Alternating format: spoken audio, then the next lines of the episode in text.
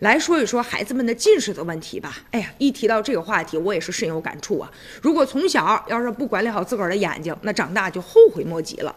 但是现在这青少年的近视率呢居高不下了，而且呢，前不久也有一份调查就显示说，确实是孩子们近视的这个程度啊，也在日益的严重，而且呢，呈现出一些低龄化近视的趋势。你比如说，开学之后，有百分之七十一的受访的中小学的家长坦言，孩子的视力比之前呢有所。下降了，嗯，有叫王岩的，他姑娘今年呢读小学五年级，但是近视已经达到一百多度了。开学呢刚配的新的眼镜，家长很担心呢。你说这以后长大了可咋办呢？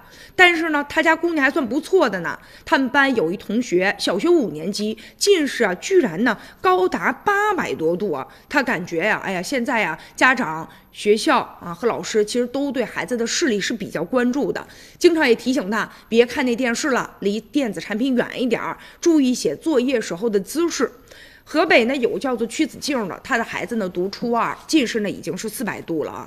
现在呢他也比较担心未来这度数加深了该怎么办。有一个班主任老师是小学二年级的班主任老师，但是他们班这孩子有一大半都已经戴上眼镜了，所以啊也有些孩子因为看不清黑板，上课就走神儿了。